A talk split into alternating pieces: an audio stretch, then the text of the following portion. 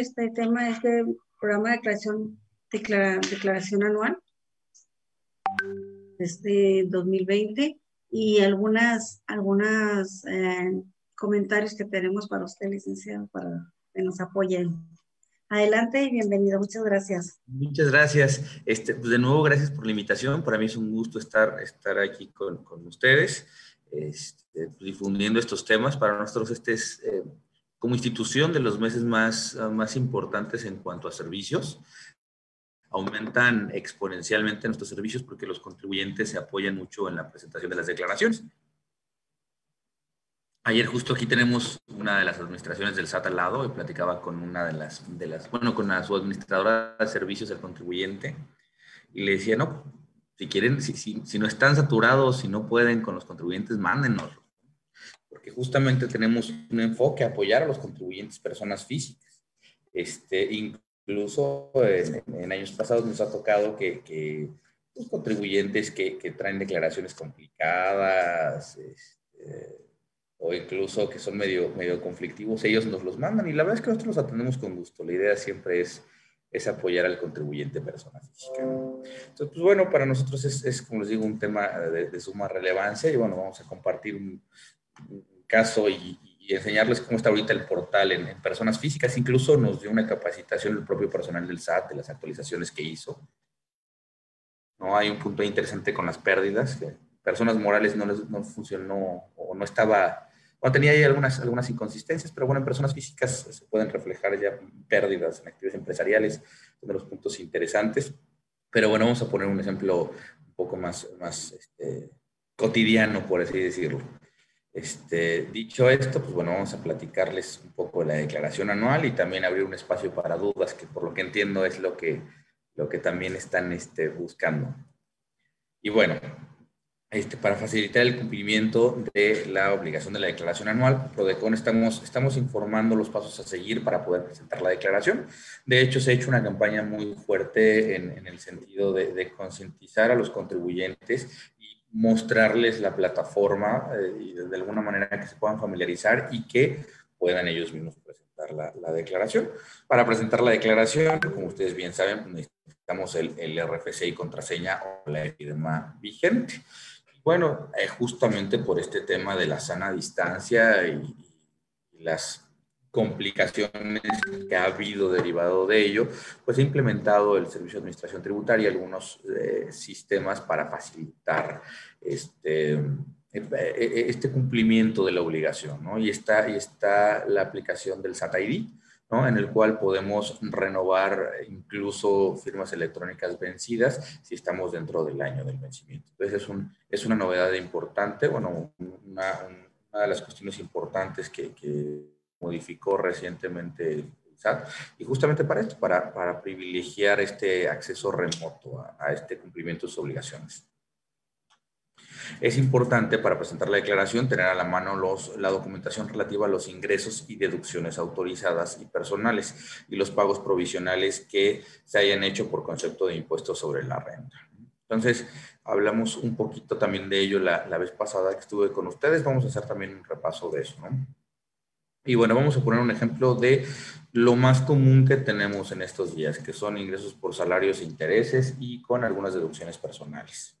Entonces, en este ejemplo que tenemos es un contribuyente que tuvo ingresos por salarios de 424 mil pesos, tuvo ingresos por intereses de 18 mil pesos, tuvo ingresos exentos. Evidentemente tenemos ahí el reflejo de los intereses reales para efectos de, cálculo de, de los ingresos por intereses y los impuestos retenidos. Y asimismo es un contribuyente que tiene deducciones eh, personales por el pago de un crédito hipotecario por 72 mil pesos. Entonces, ¿qué es lo primero que hacemos como institución cuando viene un contribuyente eh, a presentar la declaración? Lo primero es entrar al apartado de visores y vamos a confirmar que lo que esté en el visor de nómina sea lo que eh, esté en la declaración. En teoría se alimenta el propio sistema de la información que se ve reflejada en el visor, pero vale la pena corroborarlo. Y no solamente eso, corroborarlo con o nuestros recibos de nómina o incluso con, con, nuestros depósitos. Si vemos alguna inconsistencia o no nos cuadra lo que señala nuestro recibo de nómina o nuestro acumulado anual. Para eso, como les digo, A entrar al visor de nómina, tenemos la opción de entrar ahí a declaraciones, visores y tenemos tanto el visor de nómina como el visor de deducciones personales. Entonces, para ver el visor de nómina, este, ponemos la opción de consultar el ejercicio que vamos a dar, le ponemos ejercicio 2020 y le ponemos dar acumulado anual y ahí nos va a dar el acumulado que nos tendría que coincidir con lo que establece o con lo que está en nuestra declaración anual. Si, como les digo, no, no corresponde este acumulado con, con los ingresos del contribuyente, pues bueno, vamos a tener que eh, revisar el detalle mensual, ¿no? Entonces, primero, ya que consultamos, nos va a salir esta segunda pantalla. Y aquí, este, ah, no, y también, perdón, me, confundí, vamos a entrar en, el apartado también del visor de las deducciones personales. También aquí nos va a dar la opción de consultar por ejercicio y en este caso únicamente el contribuyente tiene una deducción, que es el de los intereses de crédito hipotecario. Pero, pues bueno, podemos ver ahí el total de, las deducciones personales. Lo primero que hacemos es esto, es, ver si cuadra los ingresos. Y de igual manera nos metemos a ver, eh, en este caso tuvo intereses intereses reales. Entonces, justamente, pues vemos que tengamos todos los datos completos, intereses nominales, el interés real acumulable, el impuesto retenido.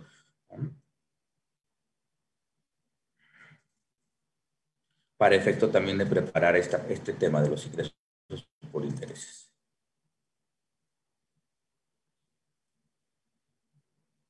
Para consultar este, estos, e, e, este tema de los intereses, nos vamos a meter a factura electrónica. Cancela y recupera tus facturas. Nos va a pedir el acceso por RFC y contraseña. Y aquí podemos ver la retención e información de pagos. Tenemos esta opción en la parte de arriba. Entonces vamos a consultar desde aquí justamente esta información de los retenedores. Nos va a dar la opción de consultar el CFDI de retenciones recibidas. Vamos a poner también en la búsqueda este, el, rango del periodo al cual nos estamos refiriendo y ahí vamos a poder encontrar eh, eh, la, constancia de los intereses, bueno, el, CFDI correspondiente a los, a los intereses. Entonces aquí vemos en el desglose, en el ejemplo que estamos viendo de la persona física, la posibilidad de consultar pues, eh, los comprobantes por cada uno de los bancos. Y bueno, ya que tenemos descargada esta información, la información correspondiente al, acumulado de nómina, a las constancias de, las deducciones y también a la información relativa a los intereses para este contribuyente que tiene estos ingresos, pues nos metemos al, al sistema de declaración. Nos va a pedir igual autenticarnos con RFC y contraseña y pues bueno, tenemos aquí este menú, es lo primero que nos sale, donde está presentar declaración, consultar declaración, impresión de acusa y declaraciones pagadas. Nos vamos a meter a presentar declaración.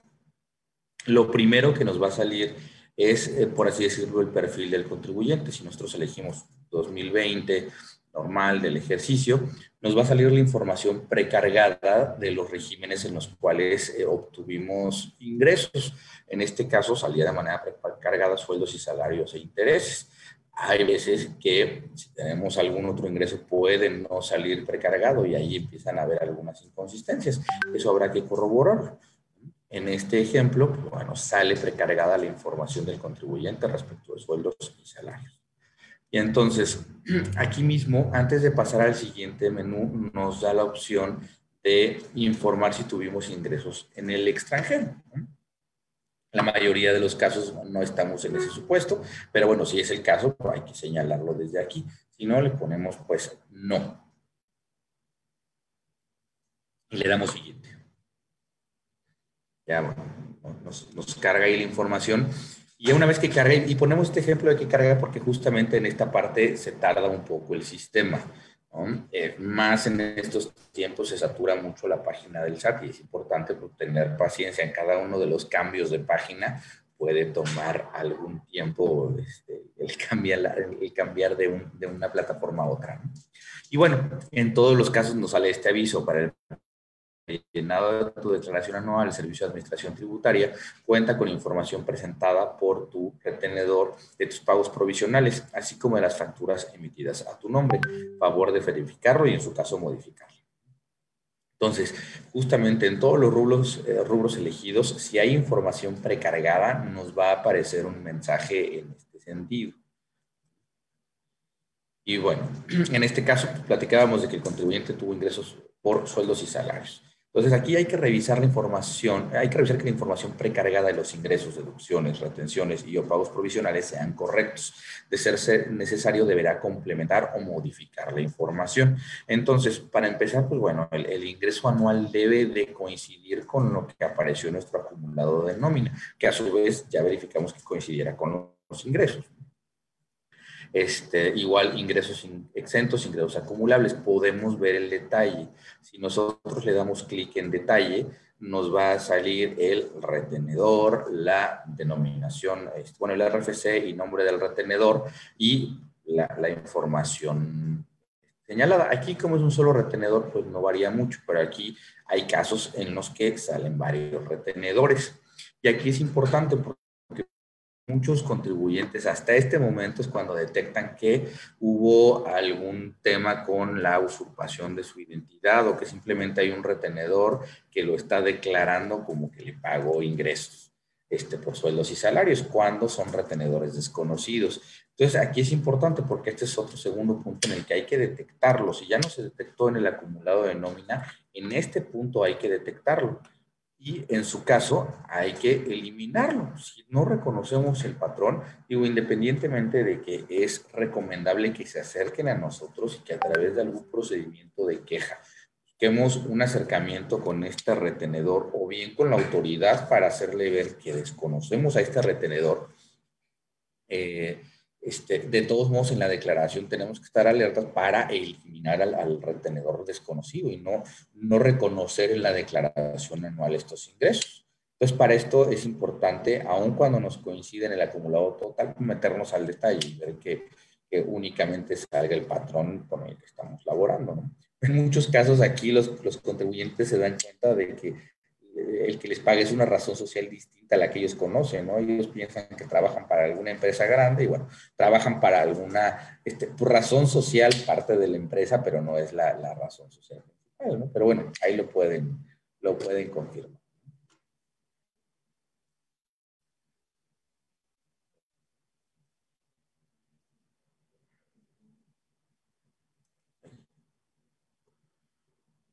Ok, si le damos ver el detalle de ingresos por salarios, nos va a salir todo el desglose del ingreso anual, ingreso exento, si hay subsidio para el empleo, se va a ver ahí. También los ingresos exentos por concepto de aguinaldo, prima vacacional. Toda esta información que ya obtuvimos en el, en el acumulado de nómina, de todos modos se puede ver reflejada aquí. Entonces, es, es importante. Y bueno, si en algún momento... ha ¿Qué tal? Eh, hay que hacer alguna, alguna eh, modificación o de aquí vemos alguna modificación. Bueno, la, la, modificación no se puede hacer desde aquí. Ahorita les digo cómo lo modificaríamos.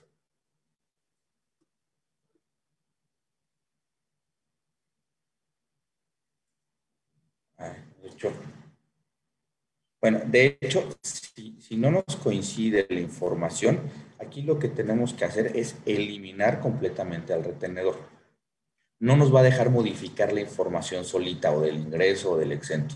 Tendríamos que en su caso eliminar al retenedor y llenar, ponerle agregar y llenar toda la información relativa a los ingresos obtenidos. Y esto es importante. Si no nos coinciden los datos y ya tenemos en el acumulado de nómina información distinta, lo podemos modificar es importante, pero no vamos a modificar la información en particular del patrón, sino que vamos a eliminarla y agregarla de nuevo. Y bueno, lo mismo pasa con intereses. Al dar clic en ingresos se visualizará el monto de los ingresos por intereses nominales, montos de los intereses reales, pérdida, así como el impuesto obtenido. Si los datos son incorrectos, hay que darle clic en eliminar para dar un nuevo registro. Lo mismo pasa con intereses. Si alguno de los datos es incorrecto, tenemos que eliminar el registro y darle guardar y volverlo a generar. Hay que agregarlo. Cuando tenemos ingresos por intereses, eh, van a salir también unas, unas opciones adicionales. Además de los intereses que nos puedan salir precargados, nos van a preguntar si tuvimos ingresos que no provenieran del sistema financiero. Cuando provienen del sistema financiero, pues bueno, ahí las, las instituciones tienen sus obligaciones de reporte y entregan la información este, correspondiente, pero si no están en el sistema financiero, pues necesitamos declararlos de una manera distinta distinta y aquí tendríamos la obligación de, o presentar, de, decir si son intereses eh, no provenientes del sistema financiero. De igual manera, en, temas de retiros parciales seguros y separación individualizado, esto para, para servidores públicos, tenemos que reportarlo. Si hubo algún retiro parcial o total, aquí hay que avisar si sí para declararlo o no y asimismo nos da la opción de la pérdida de ejercicios anteriores, la pérdida respecto de intereses, y esto es importante.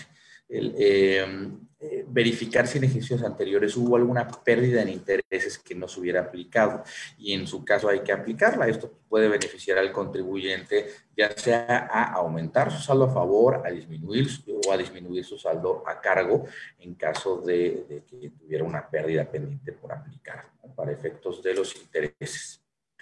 Bueno, yo una vez llenada la información de los ingresos, nos vamos a pasar al apartado de deducciones personales. Dentro del apartado de deducciones personales se encuentra precargada la información en cada uno de los iconos atendiendo al tipo de deducción. En nuestro ejemplo, el contribuyente únicamente tiene deducción por intereses reales de un crédito hipotecario. Este, este, concepto es deducible cuando se ha eh, contratado con los integrantes del sistema financiero y el capital se ha destinado a la adquisición de una casa de habitación del contribuyente. Y bueno, tenemos ahí la limitante en cuanto a las, a las muebles, ¿no? Pero, eh, bueno, aquí tiene que verse reflejado la única deducción, los intereses reales.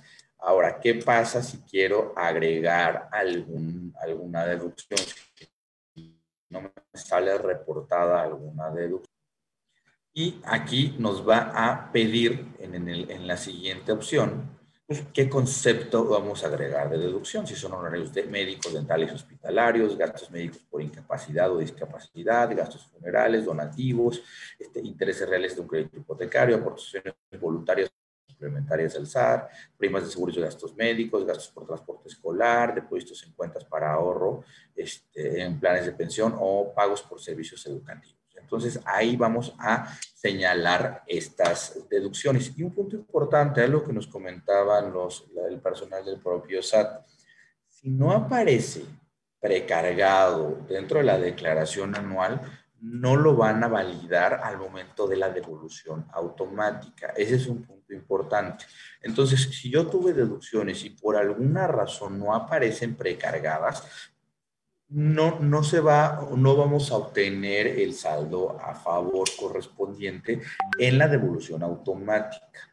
Entonces, aquí hay dos vías. Podemos de todos modos presentarlo y puede ser que en la automática al hacer el cruce únicamente nos autoricen de forma parcial o hay contribuyentes que prefieren presentar la declaración tal cual viene precargada y ya una vez que obtienen la devolución automática, pues bueno, se presenta la complementaria adicionando las deducciones que en su momento no se veían reflejadas. Creo que hay una... Ah, no, buenos días, vi un comentario. Entonces, es un punto importante. Si no aparece precargada una información, de alguna manera no vamos a, acceder al beneficio a través de la devolución automática. No nos lo van a rechazar. ¿Por qué? Porque justamente lo único que hace la autoridad es un cruce con sus sistemas internos para efecto de validarlo. Si no le aparece en el sistema de declaraciones porque no está en sus sistemas, y entonces definitivamente no nos lo va a validar en una devolución automática. Pero bueno, de todos modos vamos a ejercer ese derecho a través de una solicitud de devolución. De todos modos, si hay deducciones o si de la información precargada le resulta un saldo a favor, como les decía, lo recomendable es vamos a agotar la devolución automática y posteriormente presentamos una complementaria y ya solicitamos la devolución vía formato electrónico de devoluciones. Esa sería la vía, la vía ideal. Ahora, aquí nos comentaban algo importante. Muchas veces lo que se hace es, oye, pues ya vi que la, la mitad de mis deducciones está precargada y la otra mitad. Mejor presento mi solicitud, este, mi, declaración y de inmediato mi solicitud de devolución.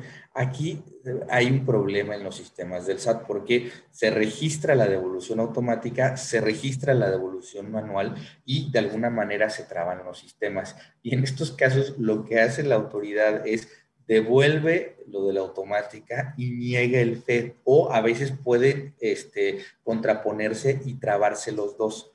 Entonces, en estos casos, lo ideal es no presentarlos de manera conjunta. Si en la declaración puede haber, se vence el plazo, a que nos rechacen la automática y ya posteriormente solicitar eh, el FED de manera manual. Digamos que esto es lo más recomendable para que no se, no se traben los sistemas del propio SAT.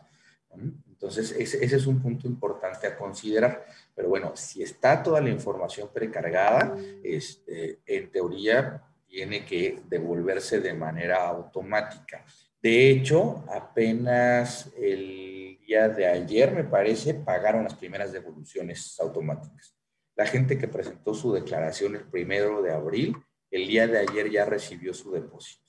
Entonces, bueno, es, es, un punto importante. También el día de ayer empezamos a recibir algunas inconsistencias, incluso yo hubo algunos rechazos en automático por domicilio no localizado.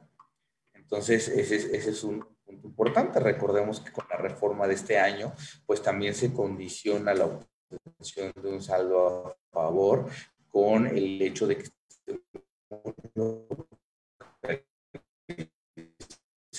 en nuestro domicilio. Esto atendiendo de evasión agresiva respecto de la simulación de operaciones, pues muchas veces a través de la devolución también, y más de la devolución automática, aplicaban ahí, ahí este, pues, devoluciones fuertes eh, tenían ahí esquemas bastante agresivos. Entonces trató de limitarlo también la autoridad, pues basándonos en este tema de, de que estemos localizables en nuestro domicilio. Y bueno, ya sale incluso como una, un, rechazo desde la devolución automática estamos como no localizables. Yo les diría, si están en este supuesto, acérquense con nosotros. En primer lugar, porque hay veces que puede haber alguna, alguna problemática en el sistema. De hecho, hoy platicábamos con nuestra gente de las oficinas centrales este, tienen mucha comunicación con el personal de, centrales del SAT. Y algunas personas que tuvieron este error de no localizado realmente estaban localizadas y ya se reprocesó la solicitud y, y se va a volver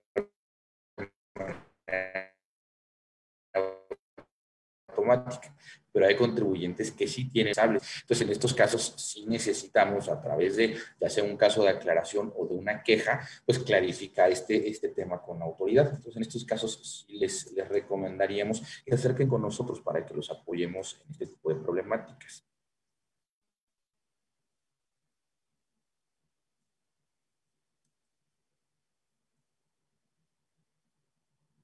Eh, bueno, estábamos viendo este ejemplo de, de agregar los, eh, honorarios, bueno, las deducciones que no estuvieran cargadas, pues nos va a pedir todos los datos. En este caso son honorarios médicos, le pusimos en descripción lo que viene en el comprobante, el RFC el emisor, el nombre, el importe total, el importe deducible, si hay un monto no deducible de esa factura, este, la fecha de emisión, cómo se pagó y le damos guardar. Y entonces esta información guardada se podrá visualizar, bueno, se podrá visualizar información capturada en el apartado de honorarios médicos, dentales y gastos eh, hospitalarios. Entonces ya una vez guardado lo vamos a poder visualizar. Ahora, hay un punto también a considerar que es el límite de las deducciones personales. En este caso, como ustedes deben, deben de, recordar, las deducciones personales este, hace algunos años se limitaron. El tope general está en 5 UMAS elevadas al año, que son 158.469 pesos para este año, o el 15% de los, de los ingresos. Entonces, o es una o es la otra, dependiendo del supuesto en el que esté el contribuyente, pues va a ser la que le va a aplicar.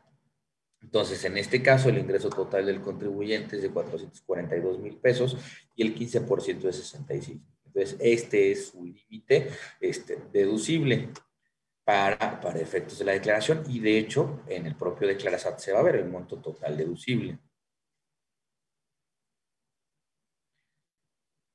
Y bueno, hay que considerar, hay puntos. El límite de las deducciones personales no están sujetos a este, a este límite para las deducciones personales.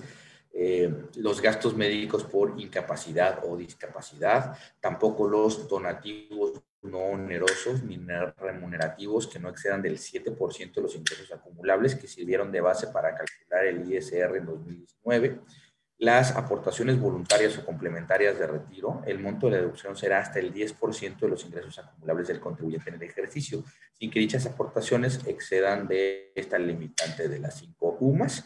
Y los depósitos en cuentas especiales para el ahorro que tengan como bases de pensiones, sin que estas mismas excedan de 152 mil pesos. Entonces, bueno, estos supuestos no entran en los topes que les, que les mencionamos anteriormente. Ahora, eh, esto me, parece que ya se los comenté la, la, vez pasada que nos vimos, pero bueno, eh, en esto, este 2020 pues, fue un año caótico, demasiados, demasiados gastos seguramente relativos a médicos o incluso lamentablemente funerarios. Entonces, sí es importante pues, que los contribuyentes estén conscientes de este beneficio. Y bueno, uno de los gastos más recurrentes son los respiradores y el oxígeno. Nosotros como institución tenemos la interpretación y la postura de que estos conceptos en particular deben de ser deducibles. Son gastos eh, indispensables para la rehabilitación de algún paciente con COVID, algún paciente con COVID grave. Entonces, eh, para nosotros sí o sí son deducibles. Lo importante eh, en este caso es que sí contemos con elementos para soportarlo, ¿no? Que tuvo la enfermedad, que, que, tuvo, salió positivo para COVID, alguna receta médica en la cual se eh, recomiende eh, el uso de algún ventilador o de un tanque de oxígeno. Sí es importante contar con esta información. ¿Por qué? Porque digo, aquí anticipándonos un poquito, todavía no tenemos una postura oficial por parte del SAT. Nosotros queremos considerar que pues, va a tomar en cuenta estas situaciones y va, a acceder a la devolución. Pero si no es el caso, nosotros necesitamos contar con todos los elementos para defender este gasto en un medio de defensa. Entonces, por eso es la recomendación de que se integre bien esta eh, necesidad de haber tenido este, que comprar oxígeno o, eh, gastar en algún respirador. Entonces, sí es, sí es importante en la renta de algún respirador.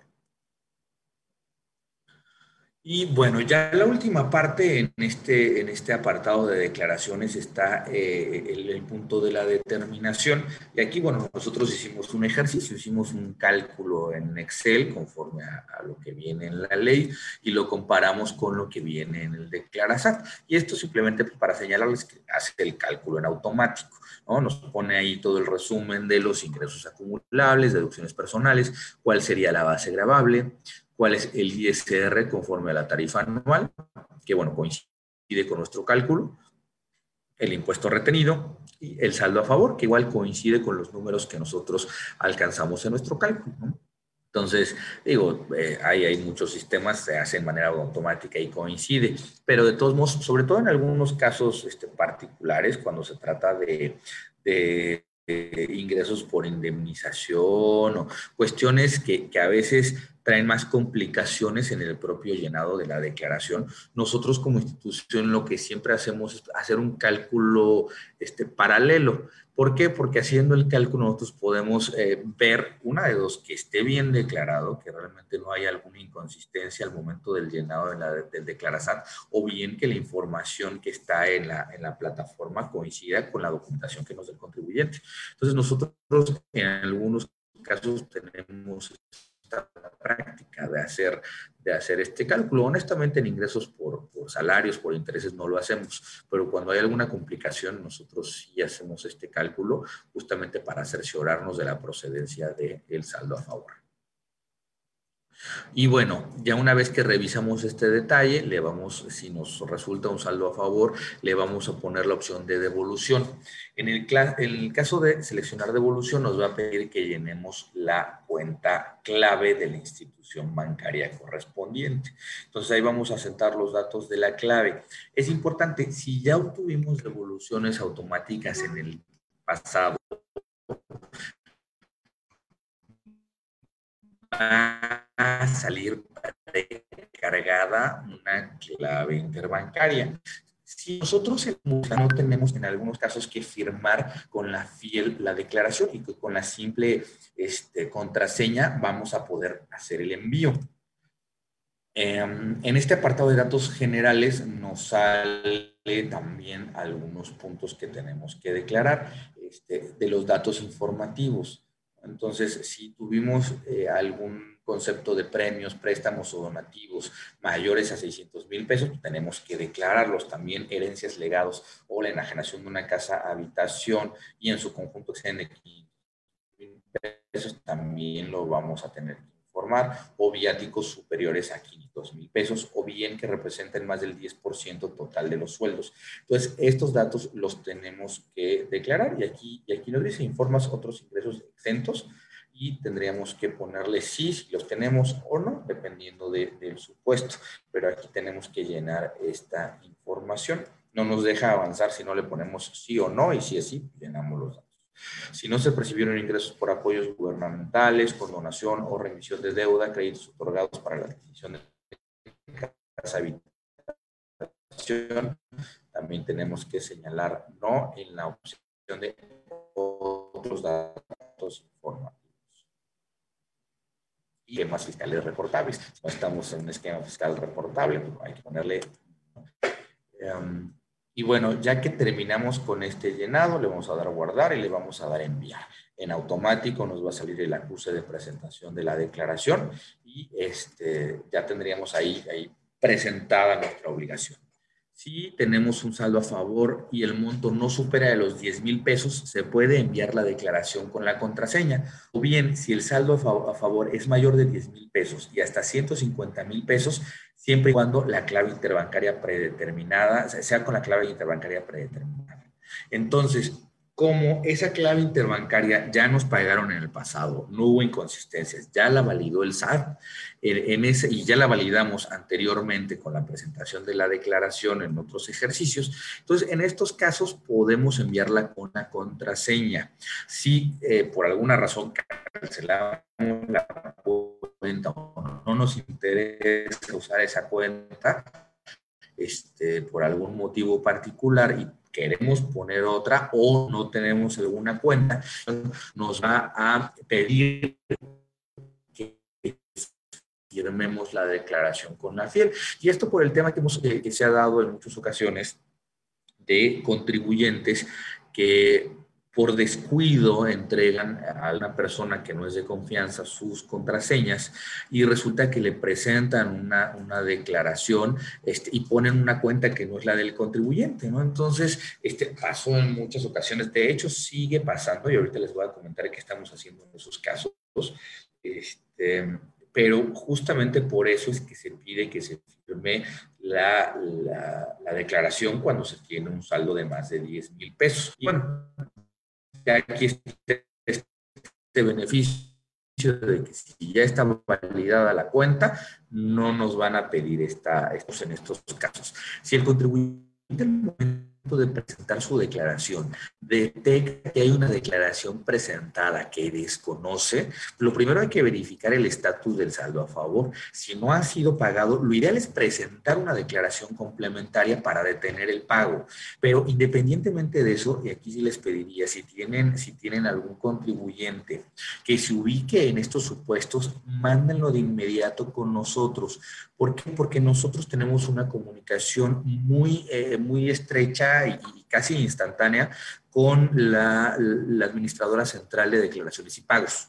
Y entonces nosotros de inmediato le mandamos un correo avisándole para que detenga el pago, independientemente de la complementaria, que comúnmente estorba, pero si por alguna razón la complementaria no alcanza a detener, este, si nosotros le avisamos, ellos detienen el pago.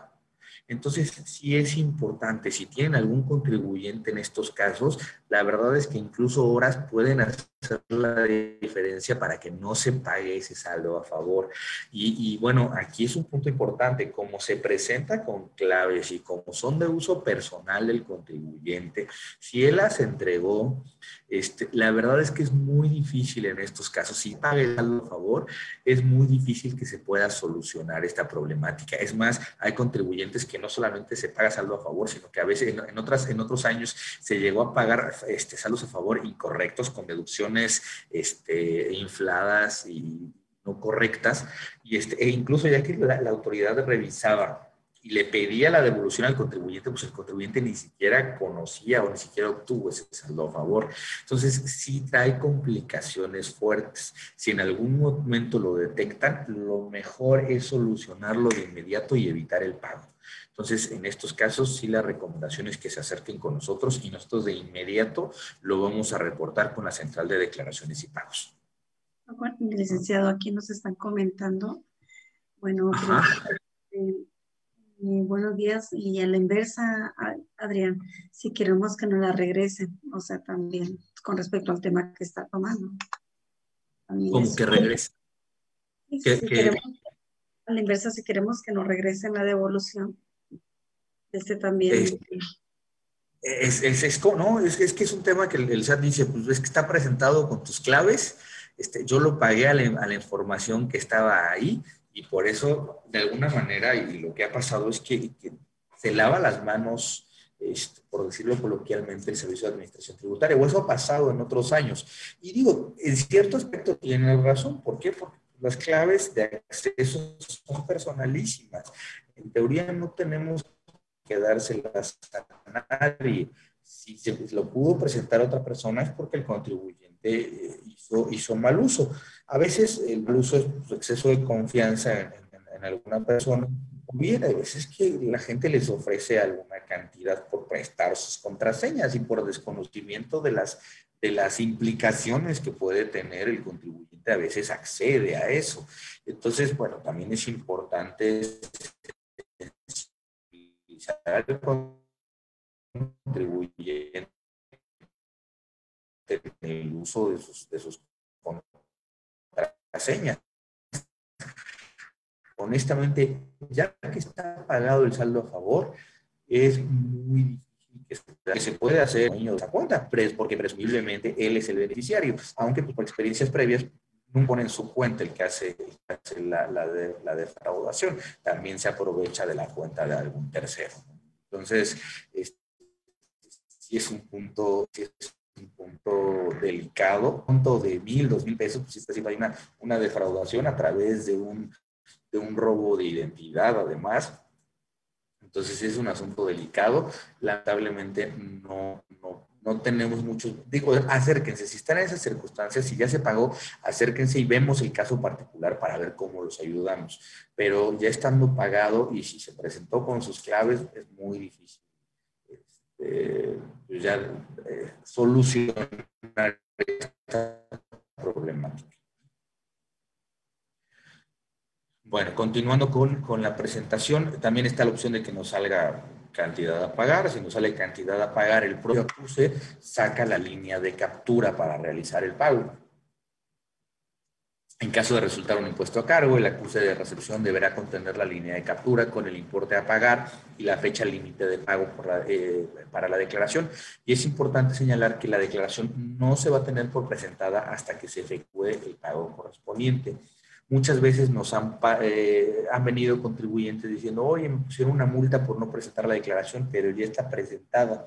Y a veces lo que vemos es que la presentó, le salía de cantidad a pagar, pero no estaba pagada. Y entonces ahí caemos en un punto, este, en, un, limbo, no está, no está claro en la ley. ¿Por qué? Pues porque, porque nos, nos condiciona, esta, si está condicionado el cumplimiento de la obligación con el pago, pero bueno, si tengo una línea de captura que me da una determinada cantidad de días, en esos casos estoy cumpliendo o no estoy cumpliendo en tiempo, si la pago. ¿no? Ese es un tema de argumentación. Nosotros en muchos casos hemos defendido estos puntos, pero sí es importante que para efectos de, de sus sistemas internos el SAT no lo tiene por cumplido hasta que no se realice el pago correspondiente.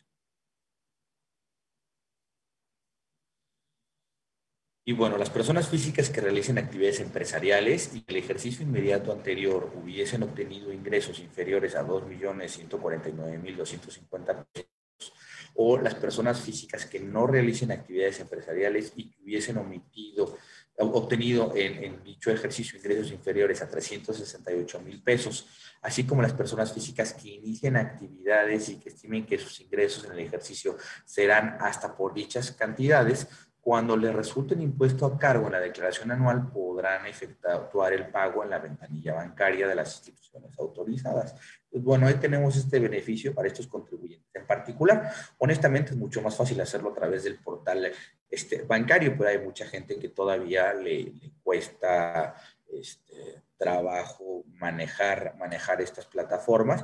Y bueno, si están en estos supuestos, pueden ir a la ventanilla bancaria. Si ya exceden estos supuestos, pues forzosamente se tiene que hacer a través de la plataforma del banco.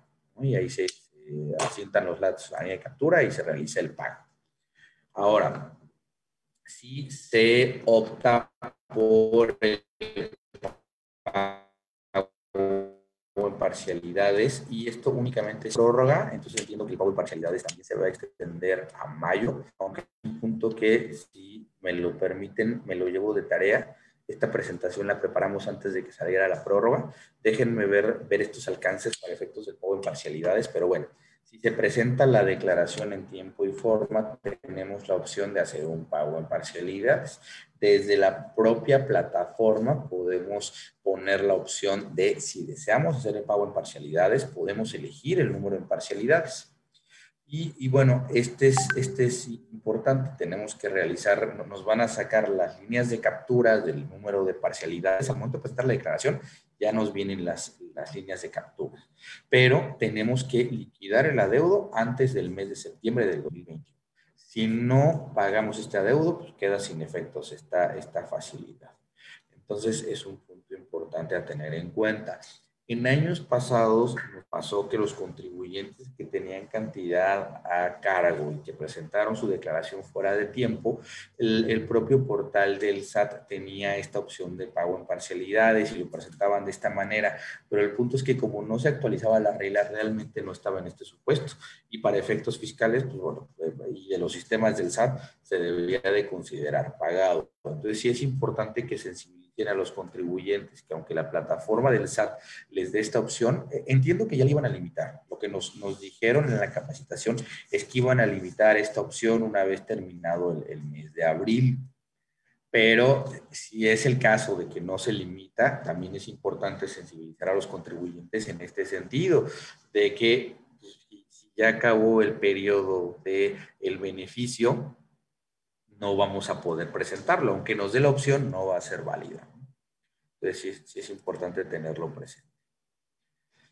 Ahora, si ya presenté mi declaración, pero se me trabó la computadora, no tenía impresora en ese momento, perdí la USB en la que guardé la CUSE, ¿qué puedo hacer? Aquí mismo tengo la opción de consultar mi declaración y aquí puedo imprimir todo el desglose de mi declaración o también tengo la opción de imprimir el acuse para únicamente imprimir el acuse de la presentación. La verdad, desde hace varios años podemos consultar todo lo que se hace a través de la página del SAT, todo lo que se presenta está descargable dentro de las plataformas. Entonces, es, es este, pues una, una, es un beneficio importante, ¿no? Podemos consultar ahí. Y bueno, si hago, si hago la declaración, la descarga de la declaración, nos hace todo el desglose de lo que se declaró como suelos, como intereses. Toda la información va a aparecer. Ahora, para conocer el estado que guarda la devolución de un saldo a favor, se podrá consultar en el apartado de devoluciones y compensaciones, seguimiento, trámites y requerimientos. Aquí le vamos a dar clic, nos va a pedir que nos autentiquemos con RFC y contraseña y vamos a seleccionar el tipo de solicitud. Aquí hay que poner devolución automática ISR, le ponemos el ejercicio y aquí nos va a dar las opciones. De hecho, desde que se presenta, y les lo digo por experiencia, yo cuando presenté mi declaración, me metí este apartado y ya se veía saldo a favor, la devolución automática del 2020 en, en, en revisión. Desde el momento en el que presenta se tiene que ver reflejado. Si no se ve reflejado puede haber alguna inconsistencia. pero es prácticamente automático. Una vez presentado, ya se va a ver reflejada la devolución automática, si es el caso. Y bueno, ahí vamos a poder monitorear si ya está en proceso de pago, significa que ya está autorizada y que en los próximos días se va a pagar, o incluso si ya hay alguna inconsistencia, la podemos detectar desde ahí en los días posteriores. En, este, anteriormente nos había dicho la, la autoridad cuántos días se iba a tardar. En este caso, lo único que, la única información que nos dio la autoridad es que los que presentaran la información los, los eh, primeros días se iba a pagar la segunda semana de abril y bueno, así fue, los del primero de abril, ya el, el, día de ayer recibieron los, primeros pagos. Entonces nosotros que, eh, pensamos que va a ser más o menos eh, como había estado funcionando, alrededor de una semana en la obtención de la declaración, pero aquí no tenemos algo confirmado todavía por las autoridades, o al menos no hay un compromiso. Este, de todos modos, por sistemas más o menos es lo que tarda, pero no hay una, una fecha compromiso. De todos modos, sí es importante estar monitoreando el estado del trámite y si sale alguna inconsistencia, pues es importante que se acerquen con nosotros para revisarlo y ya sea subsanarlo o presentar el formato de, evolución según sea el caso. Y bueno, esto es todo lo que estamos haciendo nosotros como institución, este, pero bueno, dejar este espacio para, para todas sus dudas, no si tengan alguna duda, comentario, algo que, algo que quieran este, platicar, estoy, estoy a, su, a las órdenes. Ah, me están preguntando por su correo. Aquí ya lo estoy viendo que ya no lo está dejando.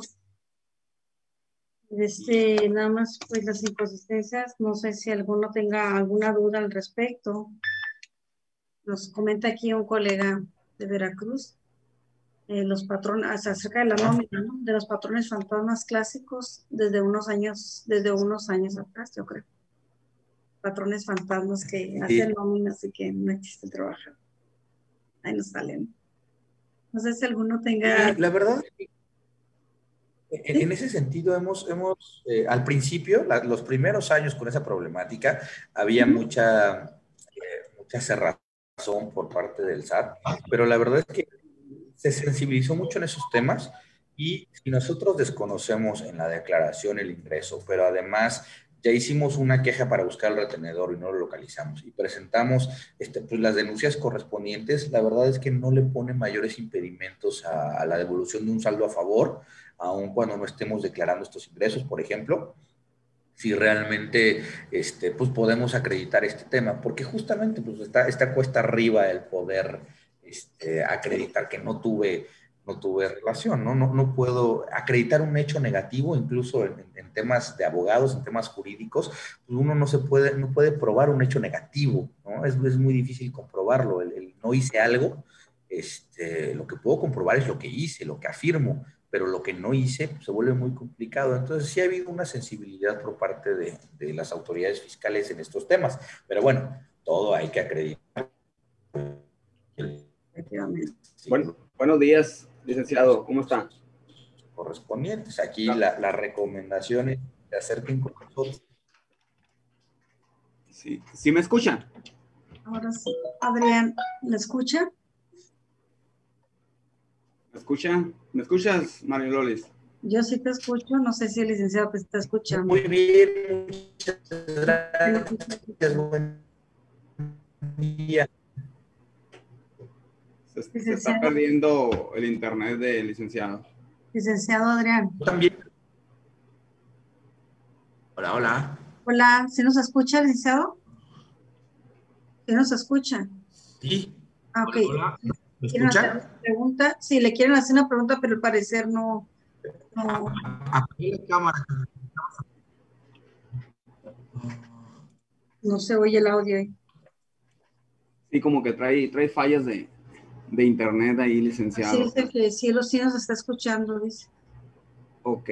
Licenciado, eh, ¿te han estado llegando casos de acá hacia Obregón en relación a los rechazos de las devoluciones de IVA y los requerimientos tan extensivos que nos están eh, dando las, las administraciones de otras entidades? Pues ya ves que no tenemos respuesta aquí directa en en la administración local en relación a devoluciones de IVA. Eh, ¿Te han estado llegando casos de acá del sur para allá, a Hermosillo? ¿Y ya, me escuchan? Sí, te escuchamos. De hecho, le están haciendo una pregunta. No, no, sí, sí, ¿No me escuchaste? No, sí, los, los, lo escuché, pero para ver si lo respondía verbalmente o lo, respondía en el chat. Pero bueno, si me están escuchando, les, les contesto. Eh, sí, hemos tenido ya algunos casos. Eh, es, es, un tema complicado ahorita en general de evoluciones de, de, IVA.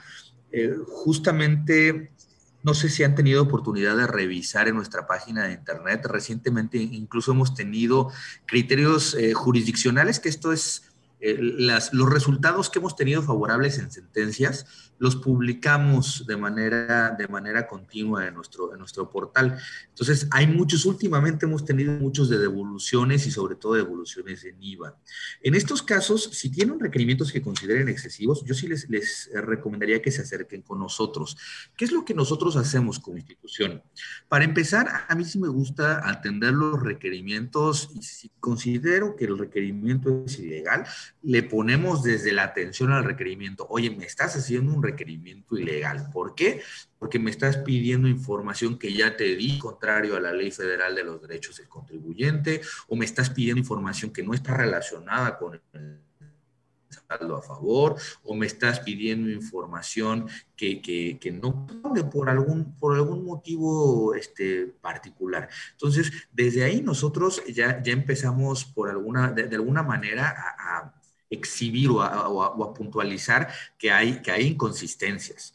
Ahora, también que hacemos de manera paralela, abrimos un procedimiento de queja para que, para que la autoridad ya esté consciente de que el asunto está con nosotros, ¿no? de, que, de que ya lo estamos apoyando y que va a tener alguna defensa, mucho, sobre todo en devoluciones a lo que le apuesta la autoridad es a cansar a los contribuyentes y a que le salga pues, más caro pagar algún abogado para pelear una devolución. Entonces, pues, recordemos que nuestros, nuestro servicio de representación legal y defensa, pues podemos atender este, a los contribuyentes hasta un monto determinado, que es un poquito menos de, de, de pesos. Entonces, pues bueno, en devoluciones, este, si estamos en esta cuantía incluso, podemos, si, aún con la queja, si aún con la atención al requerimiento la autoridad no entiende, pues bueno, podemos apoyarlos con el servicio de RL. Y entonces ya con, con esto es que hemos podido atender o solucionar la problemática. Y, y les, les quiero comentar, no en todos los casos, pero en muchos simplemente con haciendo un desahogo del requerimiento ya fuerte, fundamentando el que está mal el requerimiento y la queja, muchas veces eh, la autoridad devuelve. Si tiene elementos para devolver, si está bien hecho eh, la, declaración, si está clara la información, devuelve.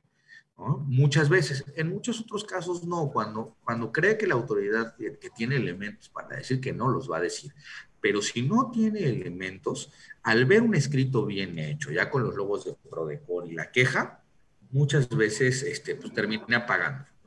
Y es importante también que se acerquen a través de la queja, pues para poder, poder regularlo, porque hay veces que los saldos a favor van a ser mes a mes, a mes, a mes, y no tiene caso ni para la autoridad estarlo cuestionando, ni para el contribuyente estarse peleando todos los meses. Entonces, de alguna manera podemos sensibilizar a la autoridad para que entienda el funcionamiento de, de, la empresa, para que entienda de dónde están saliendo los IVAs y que no los esté cuestionando constantemente. Entonces, sí, sí hemos tenido muchos, muchos asuntos en, en, este sentido. De hecho, han crecido mucho los temas de devoluciones de IVA recientemente. Este, lamentablemente, sí hay a veces excesos por autoridades y se complica porque hay que irnos a, a este, con, autoridades con las que no tenemos un trato tan cotidiano al, sur del país, pero bueno, de todos modos este, nos ha funcionado este tipo de atenciones, este tipo de, estrategias para atender a las devoluciones. Y aquí la recomendación es acérquense con nosotros. No podemos evitar que haya este, requerimientos excesivos, pues a veces la autoridad ahí este, actúa en, en lo que considera son sus facultades, este, pero pero lo que sí podemos hacer es, este, pues empezar a, fortalecer esta, Entonces, esta atención a los requerimientos y acompañarlos a través de la queja y en muchos casos tenemos eh, soluciones favorables ¿no? y casos de éxito en, estos, en este tipo de, problemáticas.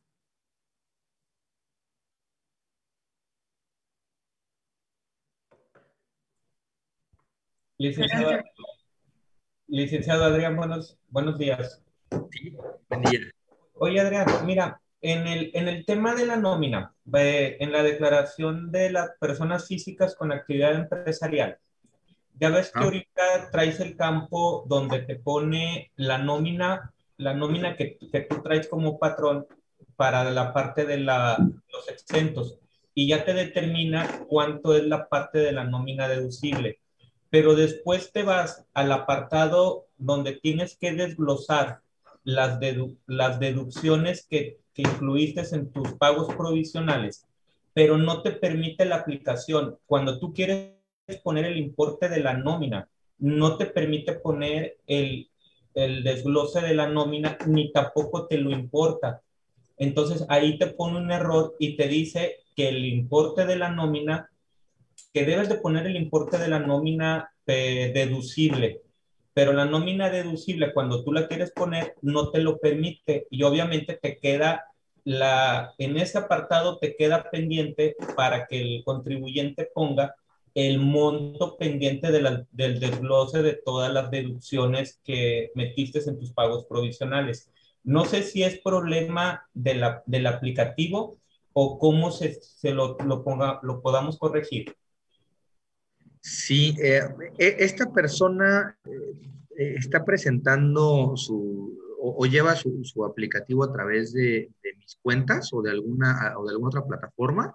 Por, de, de DIP, por pagos provisionales. Ah, en teoría tendría que verse reflejado de manera automática. Este, lo, que te, lo que te pediría es, si quieres, mándanos un correo con información para de alguna manera este, conciliarlo con oficinas centrales. Todas estas inconsistencias en las declaraciones nos han abierto la puerta a las, este, las autoridades para que los, los contactemos. Entonces hay mucha comunicación y a veces en el transcurso del mismo día o a estar al día siguiente nos tienen alguna respuesta. Entonces, si nos das el dato de, de contribuyente, pantallas, RFC, todo, para que nosotros podamos escalarlo y con, con mucho gusto lo, lo, lo vemos. Ok, perfecto. Te mando ahorita el correo. Muchísimas gracias. No, ¿de qué? A la orden. Aquí me hace una pregunta, licenciado. Mira Carmen de la Ciudad de México. Ah. Eh, me dice que si le puedo preguntar qué pasa cuando niegan la devolución, pero no, por no contestar si no recibiste notificación alguna. O sea, te la negaron porque dice que no contestaste, pero aquí menciona que no recibió ninguna notificación. ¿Qué pasa en ese caso? Aquí hay un tema. Recordemos que ya todo lo de devoluciones se hace a través de buzón tributario. Entonces, lo primero hay que revisar el buzón tributario para ver si efectivamente no hay un requerimiento cargado. Si no hay un requerimiento cargado, pues eh, mándenos, mándanos el, el, caso y podemos pelearlo. Si es